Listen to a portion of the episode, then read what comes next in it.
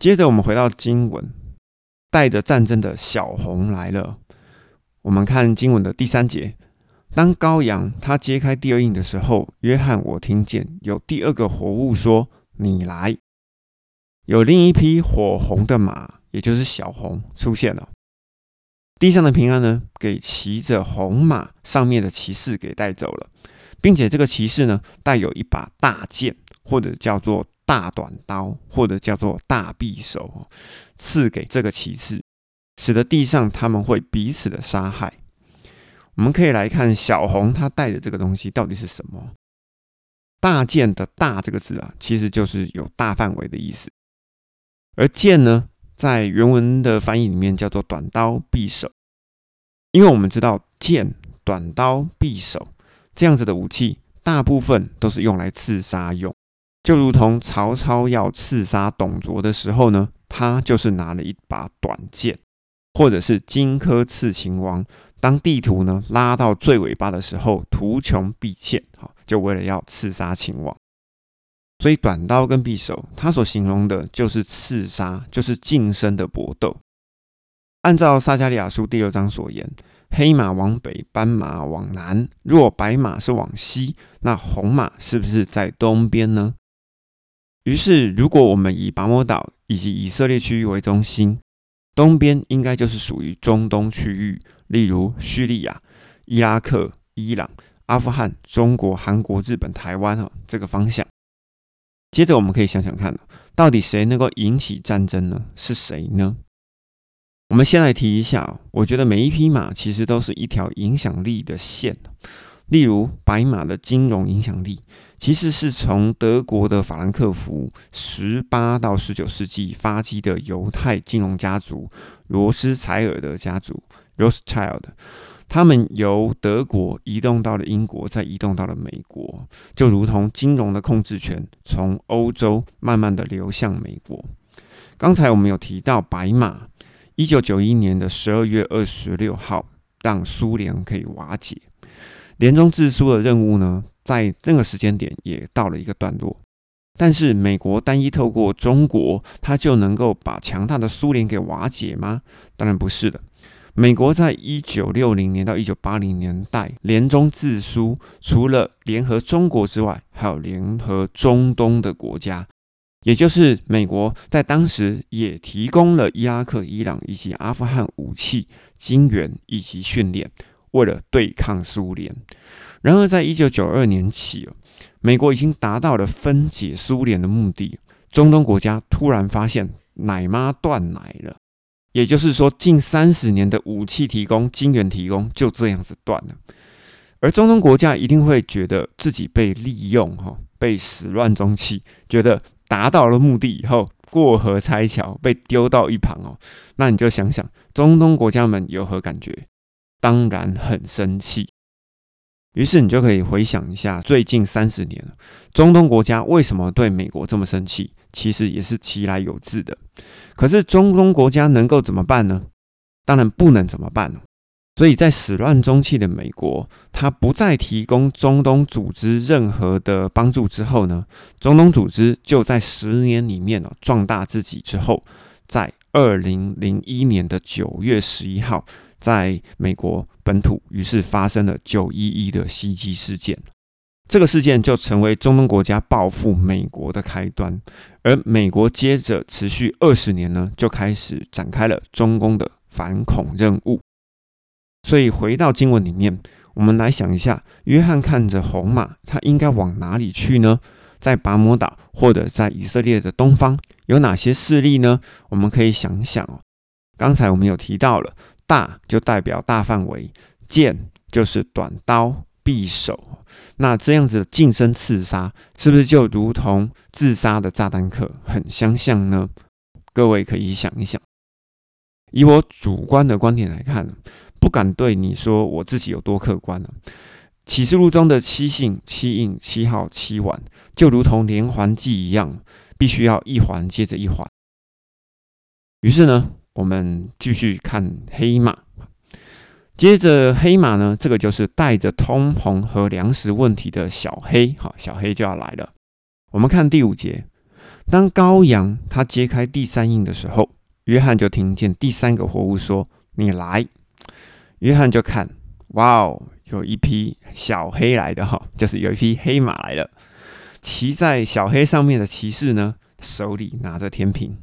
约翰就听见，如同有个声音在四活物中间说着：“一斗小麦一德拿利，三斗大麦一德拿利，油跟酒都不可以糟蹋。”我们来想象一下第五节跟第六节，小黑拿着一只天平，又听到这样的声音，代表什么意思呢？天平在古代就代表的交易，也就是代表的商业行为。一斗的量呢，其实大约就是一升的量。这其实也可以说成古时候交易谷物所定制的量器，也就是用木头定制的方盒。这个在台湾早期谷物交易的时候，在一些杂粮行里面会看到。在台湾这些卖谷物的这些方盒呢，它大概就分为半斤啊、一斤或者是两斤。不管是米啊、黄豆啊、小麦啊，只要把这个方盒装满之后，这个盒子里面的谷物量出来的重量啊。就是正确的，所以一斗就代表它是量一次谷物的量哈，它是一个量器。而德纳利的意思呢，它是罗马的币别哈，也是我们要稍微了解一下，一个德纳利就等于一个银币，在当时候呢，一个银币呢是一个工人一天的工资。接着我们要讲一下，就是油跟酒，在农作物多产的时候呢，油跟酒才是可以产生的作物。例如，今天花生生太多了，我们就会把它榨油。例如，今天小麦已经产出太多了，在人吃饱之后，我们才会把小麦拿去加工变成酒。所以，综合天平、一斗、德纳利，哈，或者讲银币、油跟酒，我们可以知道，黑马所引发的问题是粮食交易的问题。粮食最后要涨到什么程度呢？就是一天的工资。换一斗，如果你有兴趣哦，你可以换算一下，用一天的工资买一升的小麦，请问一下，物价要上升到多少倍呢？我们就可以知道这场灾难就是粮食稀缺和涨价的问题。而这个事件是怎么开始的？其实又跟白马有关，讲了两句都要讲这位小白啊。美国呢，在一九七一年脱离金本位之后。每一张美元都成为向世界借款的信用借条。刚开始的三十年，其实美国都是很节制的，一直到二零零五年到二零零六年之间，美国本土引发了房地美跟房利美的次贷风暴。好，这个是专用名词哈，如果不懂的人自己去 Google。好，房地美跟房利美，而美国为了要自救，于是开始印钞票。那不断的印呢？一直到了二零零八年，发生了雷曼兄弟的金融海啸。我相信有一些人应该就知道这件事情了。他就继续的量化宽松，哈，就是我们说的 Q E，一直到二零一二年，货币量化宽松终于结束了。虽然呢，在二零一二年到二零一八年、一九年，经过了几年的货币紧缩。一直到了二零一九年，他们又觉得不行了，于是呢，COVID-19，也就是新冠病毒爆发了。而美国为了要自救，又再一次的量化宽松，而且是无限量化宽松。所以由二零零六年一直到今天，你有没有发现物价一直在涨呢？好，尤其是房地产哈，如果你稍微有注意一下金融的，你就会发现所有的东西都在涨，或者我们应该反过来说其实并不是物价一直在涨，而是货币的价值不断的在贬值，使我们看起来物价好像不断的在上升。如果你有兴趣，你可以查一查乌克兰对于世界的农产品出口所占的比例啊，再加上各国呢提供的武器给乌克兰，俄乌战争目前已经打了一年，以欧美为主的国家提供这些枪支、坦克。飞弹、装甲车，乌克兰都不用还吗？你觉得这套游戏像不像在第二次世界大战的时候，美国不断的提供武器给欧洲各国，一模一样的套路，只是今天的对象不同而已。所以在这里，我想讲，不要觉得俄罗斯就是个大坏蛋，你不去招惹人家，人家不会拿着坦克大炮来打你。所以也要想想，为何乌克兰胆敢在俄罗斯面前这么做？当然，一定有后台可以让乌克兰撑腰嘛，所以乌克兰才会这么大胆。然后乌克兰的结果会怎么样呢？我觉得啊，只能说会被欧美各国给殖民了哈。虽然不是真的把政权拿走了哈，但是呢，等同是被殖民了。因为乌克兰呢，它是以农产品为主的国家，一台飞机要花多少的小麦才能够换回来啊？我们可以算算看。乌克兰自然他就还不了钱嘛。但是如果要还钱，乌克兰呢，只能把自己的农产品不断的涨价。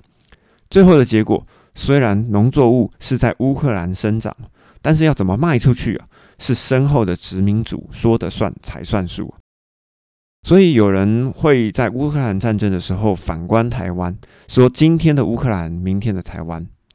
或者我们可以这么说：别认为美国说不怕怕哈。只管往前冲，觉得中国就没有什么好担心的，台湾人民就冲了哈。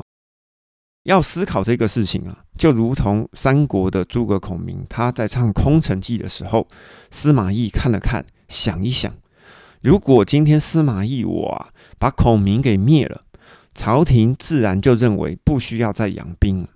那不需要再养兵的时候，我就失去了自身的价值。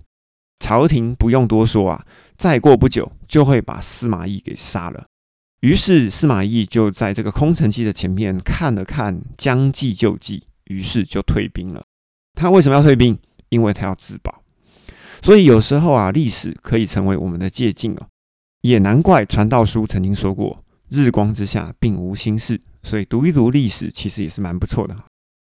于是我们回到经文的原点。约翰在拔摩岛上看到黑马往北方走。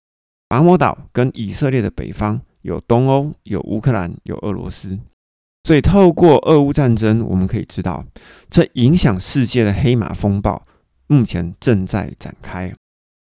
以目前的推论，世界目前正走到黑马。而在讲黑马之前呢，我是讲的如履薄冰啊。为什么？因为曾经发生的事情啊，不能乱讲哈。不然的话，大家 Google 一下，我就不要看了。但是由黑马之后呢，哎，通通都没有发生过哦。我想怎么乱讲哈？我想耶稣也拦不住我。好，开玩笑的啦哈。我还是会小心的讲，毕竟呢，启示录是不能乱讲的。